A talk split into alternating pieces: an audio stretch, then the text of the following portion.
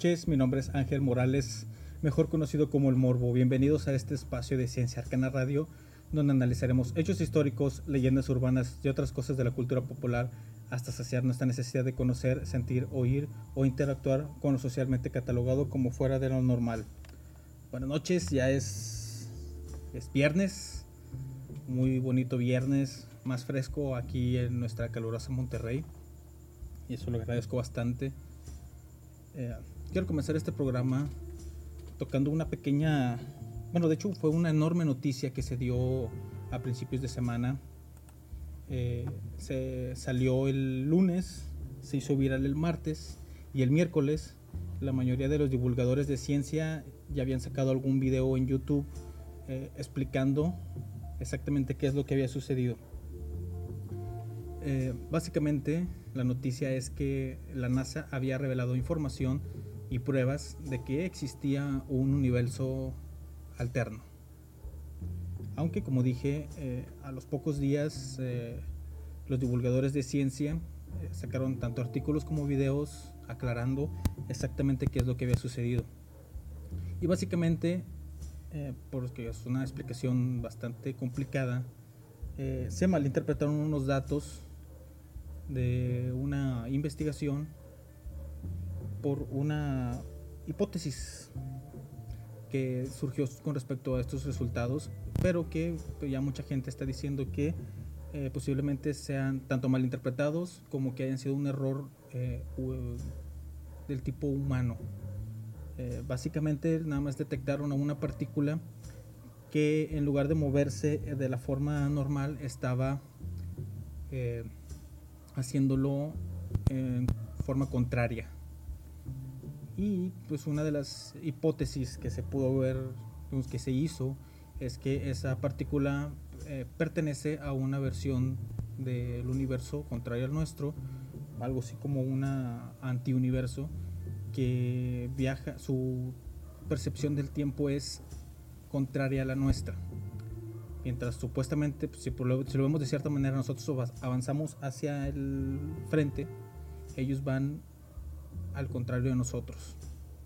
Aunque para ellos, nosotros vamos contrario a ellos. Si es que existiera este universo alterno, aunque dicen que, como muchas personas lo han dicho, eh, puede haber sido un error humano algo no estaba bien calibrado, algún cable no estaba bien puesto y detectó una partícula que a lo mejor es normal, pero se malinterpretan los datos, pero la gente ya, ya estaba celebrando un mundo, un mundo alterno, una dimensión negativa y todas esas cosas que vienen de la ciencia ficción. Algo bastante interesante, si lo quieren checar, la explicación del robot de Platón y de Date un Blog son dos canales de YouTube de divulgadores de ciencia donde hablan muy profundamente sobre este tema y que eh, es entendible, pero es complicado.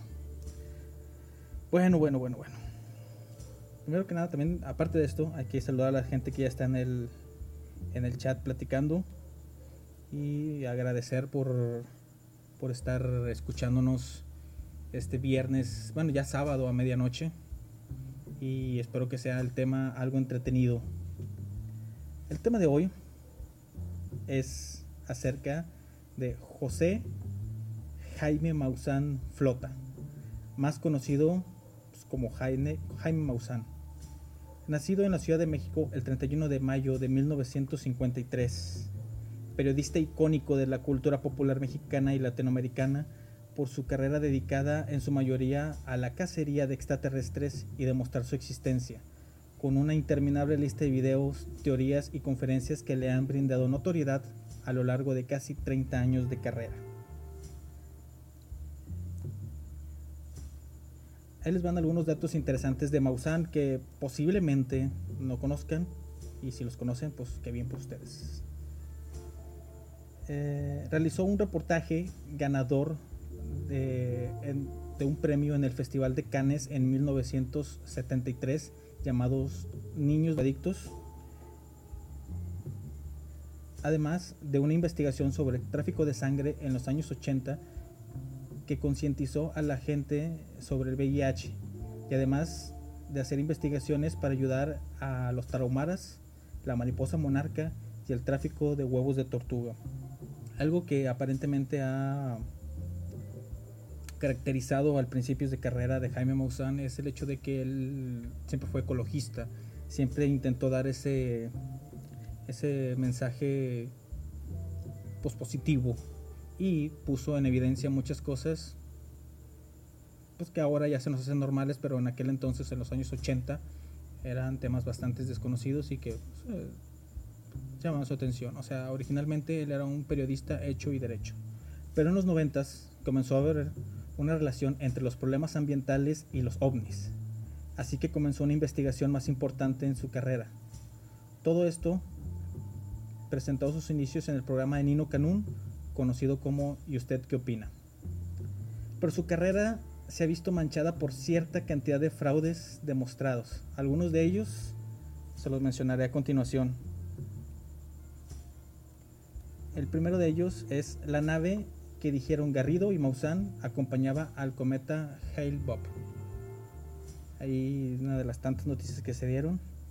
También el avistamiento de un ovni que realmente era Venus durante el eclipse de julio 11 de 1991 las fotografías falsificadas de Carlos Díaz Martínez y su tripié extraterrestre. Eh, es un ovni o una galaxia, que era eh, un, caso que se trataba de la galaxia del sombrero o M104 que me, imagino que interpretó como si fuera un, un ovni. El fraude de las fotografías y películas de Billy, Billy Mayer. Las fotografías y videos falsificados de Arturo Robles Gil el mensaje del SETI de 1974 que dicen fue contestado por Chill Bolton. El extraterrestre de Metepec de Sara Cuevas Tonelli. Eh, alternativa 3, el descenso en Marte. El disco extraterrestre del Spirit. Eh, los mensajes de, de, los campos de maíz. El ovni de las Torres Gemelas de Nueva York del año 2000 que realmente era una compañía viral del canal Sci-Fi y que Maussan tomó como cierto. La supuesta colisión de un ovni con un avión de, Aeroméxico. El ovni de las lomas de Chamizal de 1997. Las luces ovnis que son las flamas de los pozos petroleros. El mensaje en hebreo en las faldas del volcán del Popocatépetl. Este último bastante interesante, estuve viendo parte de los videos donde estaba aclarando que según esto mandó eh, las fotografías, las imágenes a estudiar a Israel para que comprobaran exactamente qué era lo que, qué era lo que decía. Pero bueno, en 30 años de carrera, en cerca de 30 años de carrera, eh, pues eh, coleccionó muchos más casos y fraudes y, supuestas pruebas que nunca, que nunca han dado realmente un resultado. Pero a mi parecer, eh, los dos más sobresalientes que tienen toda su carrera son los falsos estigmas de Giorgio Bon Giovanni y el fraude de Jonathan Reed y su brazalete teletransportador que nunca funcionó. Les contaré un poco más de estas historias después de este corto pero muy corto, corte musical, que viene al tema que tuvimos el miércoles. Le daremos un pequeño giro al tipo de música que normalmente pongo eh, eh, en esta emisión y pondremos música un poco más conocida, además de nostálgica, trayendo un poco de lo que era el verdadero MTV que se disfrutaba al final de los 90, principios de los 2000. Y comenzamos con eh, la canción el grupo Alien Ant Farm y su versión de Smooth Criminal, un tema del rey Michael Jackson que mencionamos en el programa anterior. Esto es Ciencia Arcana, música, ciencia y magia.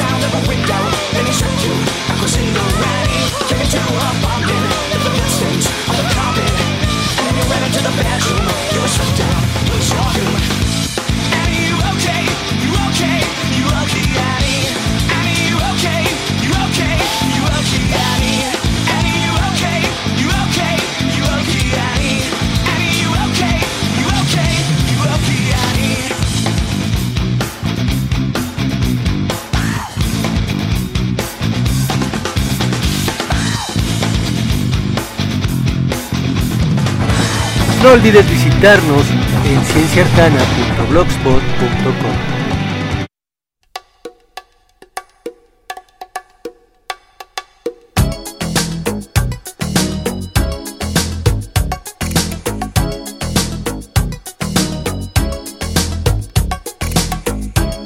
All the nature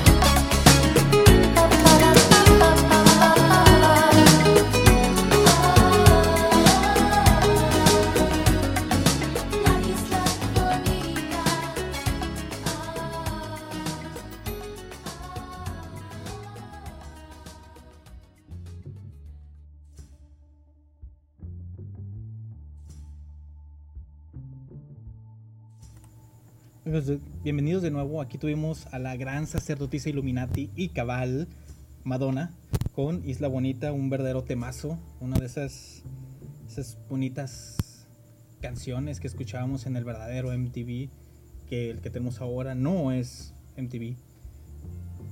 Bueno, regresando al tema del día de hoy, eh, no sé cuántos de ustedes recuerden de este famoso personaje que presentaba Javier Maussan en muchos programas de televisión y que tuvieron una muy extensa gira no solo por México, sino por toda Latinoamérica. Y me refiero al controversial, conocido italiano Giorgio Bon Giovanni. El 2 de septiembre de 1989, la vida del siciliano Giorgio Bon Giovanni cambió para siempre en una visita al santuario de Fátima. Dice, se le presentó a la Virgen María, según eh, Bon Giovanni, allí recibió la señal de los estigmas y marcas de la crucifixión en su propio cuerpo.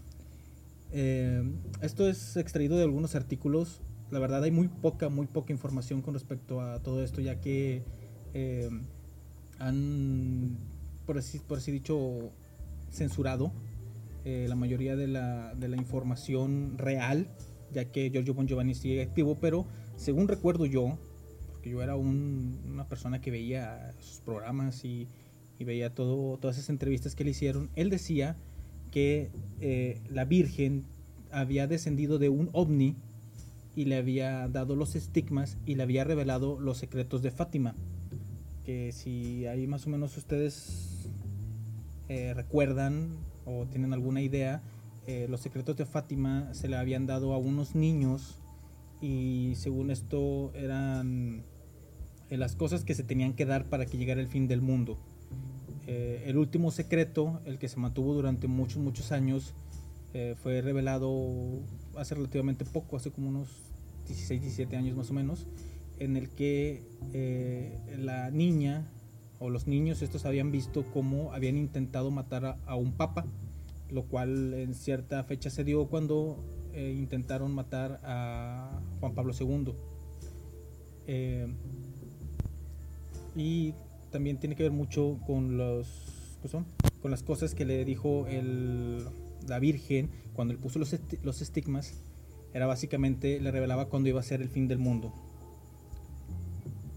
El 2 de septiembre de 1889 así lo dije los estigmas son marcas en el cuerpo similares a las que recibió Jesús durante su crucifixión y en el caso de Giorgio son heridas abiertas que en ocasiones sangran pero tienen la peculiaridad de que no se infectan y que tienen un periodo de coagulación muy superior a lo normal.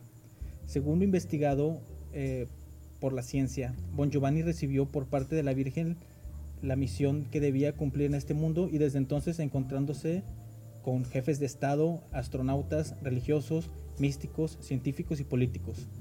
El estigmatizado se dedica a cumplir con la tarea que dicen le han asignado, cambiar el actual rumbo equivocado de la humanidad y transmitir los mensajes que recibe periódicamente.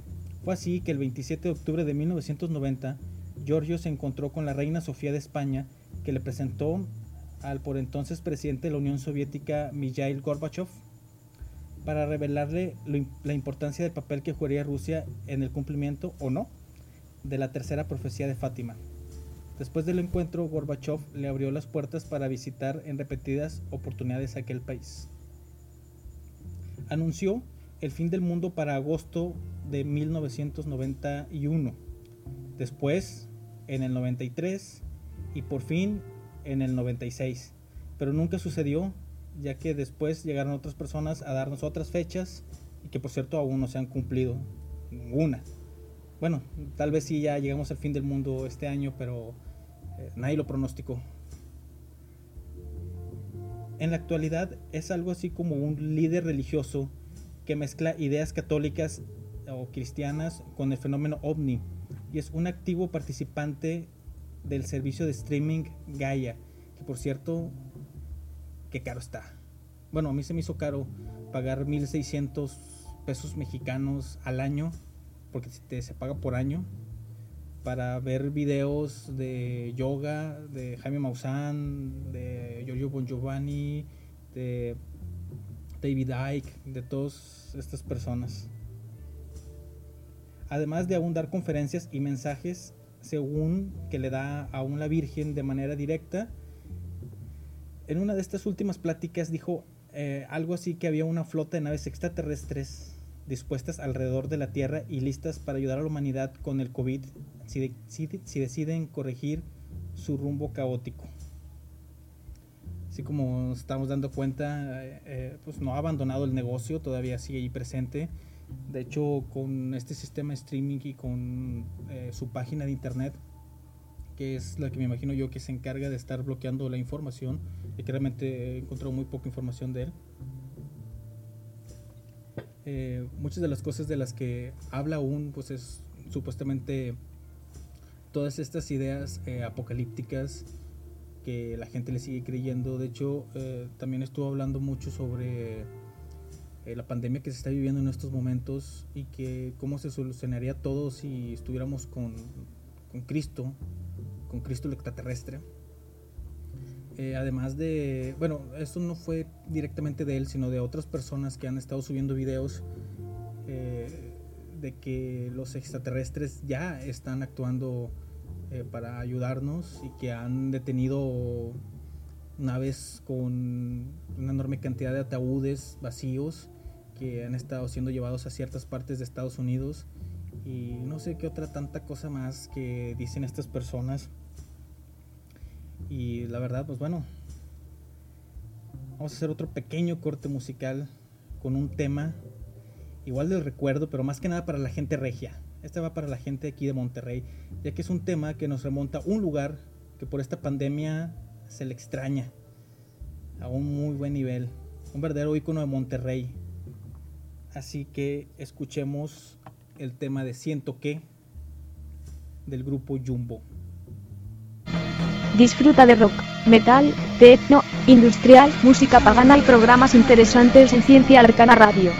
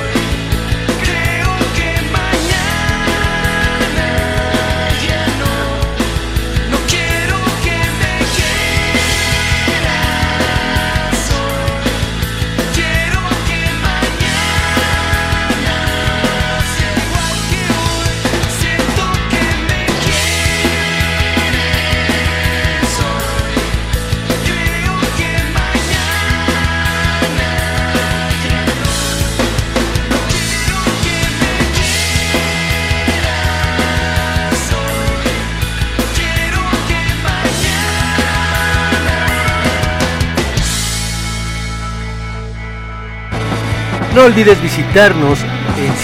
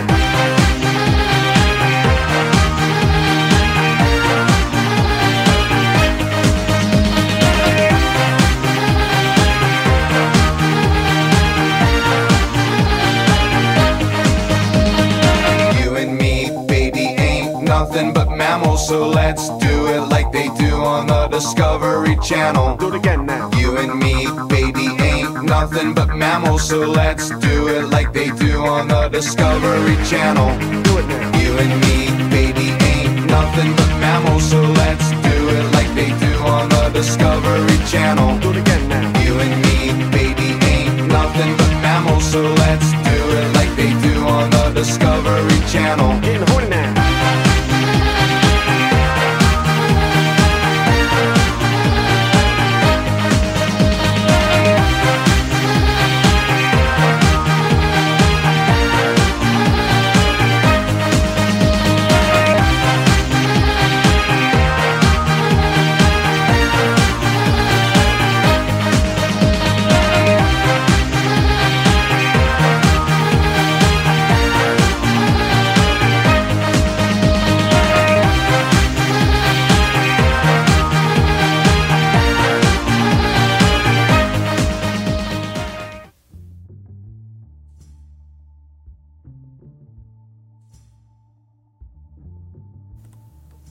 Aquí regresando a este pequeño corte musical a cargo de Blood Hot Gang con The Bad Touch, un verdadero, bueno, ya ahorita ya se le puede considerar realmente un clásico. Un clásico a lo mejor de los chavorrucos, pero un clásico. Un saludo a la matriarca de la casa de los Galarza, que está que mandó un mensaje agradeciendo poner estas estas canciones. Sí, es un sentimiento de nostalgia el que me agarró el día de hoy, eh, más que nada por lo por el tema del miércoles, donde tocamos el MTV y me acordé de todas esas, todas esas tardes que pasábamos aquí eh, en el segundo piso del ahora conocido como Morbos Pit. bueno, de lo que queda del Morbos Pit, eh, en donde escuchábamos horas y horas MTV mientras platicábamos o estábamos ahí echando la chela, como se dice. Em, vamos a hablar un poquito con la gente de lo, que se está mencionando en el chat. Están recordando un poquito también a otros, a otro de los más grandes eh, fraudes que tiene nuestra cultura mexicana, que es el buen Carlos Trejo, que pues a lo mejor podría ser una investigación, pero realmente ya existe mucha gente que ha hablado de él. Eh, y pues no, como que ya no tiene caso. Realmente eh, mucha de su credibilidad ya la perdió. Y pues, es, hasta gracioso todas las cosas que, que, ha hecho y que le han sucedido durante todos estos años. Yo realmente aún tengo esperanzas de que la casa productora de Hola Robot, los que les mencioné de las canciones, de la canción de Carlos Vallarta, está en pláticas serias para conseguir patrocinadores y poder que se haga la pelea entre Alfredo Dame y Carlos Trejo. Ya que pues es un evento que realmente todo, todo México quería ver y merece la pena. Yo que no soy de pagar eh, por mi pobreza, no puedo pagar eh, eventos, yo lo pagaría con tal de ver a ver qué, qué sucede. Bueno, el, siguiente caso que presentaba Carlos Trejo alrededor de todo México y en muchas partes de Latinoamérica y con la que realmente se embolsó muchísimo, muchísimo dinero, es el caso de Jonathan Reed y su famosísimo brazalete teletransportador, que rara vez funcionaba o solo lo hacía en grabaciones, pero nunca en vivo. Esto, esto yo lo recuerdo mucho porque salía o salió varias veces en Otro Rollo, un, programa de la televisión abierta mexicana conducido por Adal Ramones. Y que, bueno, aparte, eh, Otro Rollo está cayendo o cayó en muchos mitos y leyendas urbanas mexicanas. Eh, uno de esos es sobre el secuestro que tuvo Adal Ramones, que supuestamente había sido planeado por la televisora y y otros casos más. Tuvieron muchísimos invitados y muchísima gente pasó por allí y hubo muchas situaciones muy turbias. Lo más relevante del caso de Jonathan Reed, quien asegura tener un doctorado que no ha podido mostrar a nadie, tuvo un encuentro con un extraterrestre cuando él caminaba con su perrita por un parque, eh, los parques naturales de Estados Unidos. Eh, El ser alienígena mató a su perrita después de que ésta lo sorprendió y se puso a ladrarle. Reed salió a la defensa de su mascota y mató al extraterrestre de un supuesto leñazo en la cabeza. Poco después, el miedo se apoderó de él y decidió envolverlo, eh, envolver al extraño ser en una sábana térmica para después llevárselo al congelador de su casa, donde lo mantuvo por nueve días, en los cuales el alien revivió Después, agentes del gobierno estadounidense destruyeron su casa e iniciaron una campaña de silencio respecto al caso, desapareciendo registros de Reed, evidencias del caso e incluso asesinando testigos. Afortunadamente, el extraterrestre se salvó. Reed fue obligado a esconderse hasta que encontró a alguien dispuesto a escucharlo. En resumen, un episodio típico de los Serpientes Secretos X o la película de E.T. el extraterrestre. Reed conservó un artefacto aparentemente extraterrestre que al colocarse en el brazo tenía la capacidad de teletransportación, ya que el extraterrestre se había hecho su amigo y ya lo había bautizado como Freddy. Freddy el extraterrestre. Según Reed, eh, habían obtenido pruebas de ADN del extraterrestre y fue conducida por un individuo de nombre Harold Chacón, la prueba reveló, según, que el extraño ser no era humano ni animal. Chacón, quien también asegura ser un microbiólogo y no ha podido mostrar su título a nadie, aunque por ahí yo había visto que sí, que se había alcanzado a mostrar un título, pero era de la Universidad Católica de Puerto Rico, creó una institución que no tiene ni siquiera esa carrera o algo así por el estilo. Y pues ahí fueron cayendo un poquito desgracia. Eh, ya que según él, el gobierno les ha destruido sus documentos, así como la base de datos que archivaban sus comprobantes de estudios. La impactante revelación sobre este caso fue descubierta eh, cuando un individuo asegura haber sido inquilino de, de Wright. Confesó que el verdadero nombre eh, de Robert Wright era Robert Aria. Finalmente, lo más decepcionante fue cuando este individuo señaló que Aria y Chacón trabajaban en una gasolinera de la compañía Chevron, localizada al poniente de la ciudad de Seattle. Con el tiempo también salieron a la luz videos de ex colaboradores de Maussan, donde hablan del fraude y la enorme cantidad de dinero que ganaban con las conferencias, además de ser expuestos en un programa de radio de Estados Unidos conducido por Art Bell y sus muy fieles aficionados. De hecho, la mayoría de la información que se puede encontrar en internet es presentada por la gente que son fans de Art Bell. Eh, ya que pues sí se, dedicaron muchísimo a poder desmentir todas las cosas que estaban diciendo eh, estos agentes de los expedientes secretos y que intentaban revelar una verdad. Eh, no me acuerdo exactamente cuándo era la cantidad que estaban diciendo, pero en los videos que pueden encontrar en YouTube de la farsa de, Jonathan Reed y, cómo trabajaba junto con Jaime Maussan, pues si te quedas acá de que, en serio, tanto dinero, pero pues es la verdad.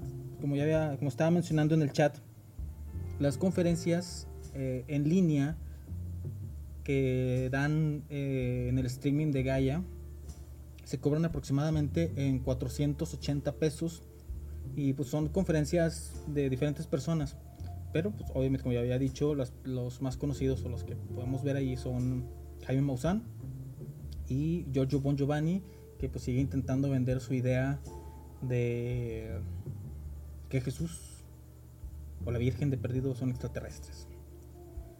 Bueno, vamos a, hacer otro pequeño viaje a esos maravillosos años de principios de los 2000 con este gran clásico de Audioslave, Like a Stone, y regresamos en unos minutitos para hacer el cierre y las conclusiones de este tema. Únete al chat y platica con nosotros en cienciaarcana.blogspot.com.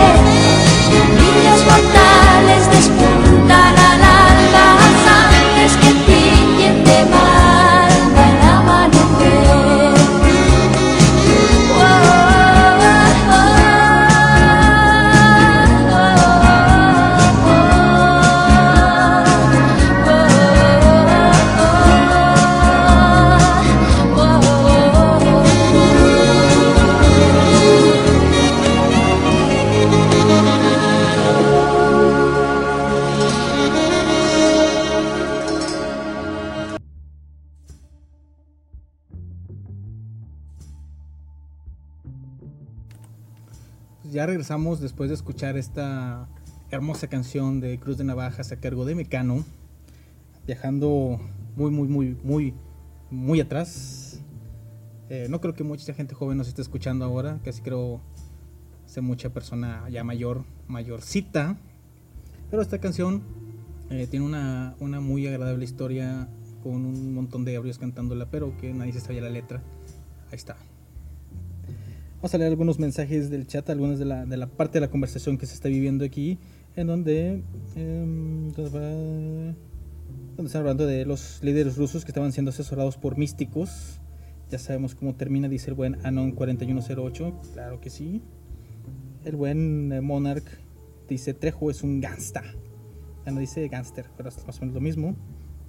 Eh, el Anónimo 5143 habla sobre la preparatoria 15 y los recuerdos de estar eh, en los tacos y en un negocio que estaba en la parte de atrás, que ahorita se me olvida el nombre. Pero sí, ahí ponían MTV. Ahí, ahí íbamos a, conversar y a, a, pedir limones. Eh, en el buen Monarch también pregunta eh, 500 varos por ver un fraude. Exactamente, son 500 pesos por cada eh, pago por evento, que son conferencias de las personas que pertenecen a, esta Gaia. Eh, pero si quieres, puedes pagar la membresía anual de 1600 pesos y tienes acceso a estos pagos por ver dentro del precio. Eh, o puedes también pagarlo por mes. Creo que estaba como en 180, 190 pesos por mes. Eh, y dentro de los mismos comerciales de la plataforma te dicen que es el Netflix de la verdad o algo así. Del mundo místico. Ahorita que, que, escuchamos Cruz de Navajas, me acordé de. Me fui un poquillo atrás. Me acordé de un programa que, de radio que existía aquí en Monterrey. No sé si, si llegaba en, a algún otro lugar eh, de México. Que se llamaba Tengo Miedo. En donde la gente eh, hablaba para contar sus historias, leía poemas, leía mucho así como que ambiente gótico eh, y ponían mucho a Mecano. Estaba bastante interesante. No sé si, si alguna persona que me esté escuchando y que esté en el chat o que me pueda mandar un Twitter o algo por el estilo, si se acuerdan de ese programa y cómo se llamaba la, la conductora. Tenía muy bonita voz. Pero bueno, ya regresando otra vez a Maussan y, y sus, pues sí, vamos a decirle fraudes, porque son fraudes eh, la falsificación de, de, estas supuestas pruebas, pues obviamente es un fraude. Eh, aún sigue en activo. Según tengo entendido yo, eh, recientemente todavía tenía un programa llamado Tercer Milenio que se transmite por Azteca. Eh, no sé exactamente el canal, solo sé que pertenece a la cadena Azteca y tiene participación en los programas de Al Extremo, en donde sigue presentando videos pues como siempre, de muy mala calidad y, que realmente no demuestran absolutamente nada. Eh, desconozco si ha presentado libros, lo que sí sigue siendo eh, son conferencias. A México ya no ha venido o de perdido no, no me he dado cuenta exactamente en qué parte en qué parte se ha hecho conferencias recientemente, pero pues, es una muy buena forma en el que les entre dinero a estas personas que juegan un poquito así con, vamos a decirlo, juegan un poquito con la fe de la, de la gente que cree todo este tipo de cosas, pero hay otras, otras personas que también buscan este beneficio a través de las creencias de la gente eh, y que utilizan mucho la frase de que es muy egoísta de nuestra parte decir que somos los únicos eh, que existimos en el universo. Obviamente, bueno, en la, esto ya es pensamiento personal, ¿eh? no quiero herir sentimientos de nadie, nada por el estilo, pero yo siempre he tenido la idea de que, ¿por qué? O sea, sí deben de existir vida en otros planetas, eso es eh, innegable. Claro que debe de existir eh, otros seres, a lo mejor no pensantes, a lo mejor sí. Bueno, de que, no, de que existe vida que no es pensante, obviamente sí, sí, sí existen, pero mi gran problema con todo este tipo de cosas es el hecho de que ¿por qué vendrían, por qué viajarían tanto, tanta distancia, con tanta tecnología y no se muestran ante la gente abiertamente, sino que le hablan a ciertas personas eh, seleccionadas para dar su mensaje? Y eso es lo que a mí me choca, es, la idea que yo no logro concebir, no, es, lo que falta para que haga match con lo que dicen estas personas, que muchas de esas, muchas de esas personas son mensajes muy bonitos, si son mensajes de paz, son mensajes de armonía, son mensajes de, de ser una mejor persona y todo este tipo de cosas. Pero pues es algo malo con, con carátula de bueno. Eh, también si les interesa todo este asunto de los ovnis, en ciertos canales de divulgación científica, como, como el que mencioné hace rato del robot de Platón, eh, Date un blog, hablan sobre por qué los, muchos de los videos actuales, con celulares actuales, se ven tan borrosos, se ven tan mal y pues cómo es, cómo es, es que es tan fácil confundirlos con, pues, con objetos voladores. Bueno, que realmente son objetos voladores no identificados, así como dice la palabra. Eh, pero pues, si quieren checarlo, eh, búsquenlos en YouTube, ahí viene muy buena información, dan la, la, explicación exacta de los sensores de los celulares, los lentes que manejan y todo este tipo de cosas. Y cómo la gente suele caer eh, en estos pequeños fraudes. Por este tema es todo el día de hoy. Eh, voy a, a, robarme un poquito de, de, tiempo al aire y voy a seguir poniendo algunas canciones que, que me fui encontrando ahí durante el día. No van a ser muchas. Ya pusimos que seis, van a ser otras seis más o menos que son recordando esos muy bonitos viejos tiempos de principios de los 2000. Y así que vamos con esta canción que a mi gusto es una es una de mis favoritas de mi grupo favorito pero que no pertenece propiamente a un disco sino al soundtrack de una película así que eh, antes de retirarme les quiero recordar que los jueves y los domingos de 6 a 8 de la noche está Transfilosofía. Los sábados a las 10 de la noche hasta la medianoche tenemos eh, Calavera Podcast. Eh, los lunes, miércoles y viernes, como lo que es el día de hoy, bueno, aunque ya es sábado, eh, está Radio Morbo. Y si te llegaste a perder alguno de los capítulos, alguno de los episodios, los puedes buscar en iBox, en Apple Podcast y en algunas otras plataformas de podcast que ahorita se me van, pero eh, pronto las apuntaré. Así que los dejo con I Disappear de Metallica de principios de los 2000, eh, parte del soundtrack de Misión Imposible. Y buenas noches.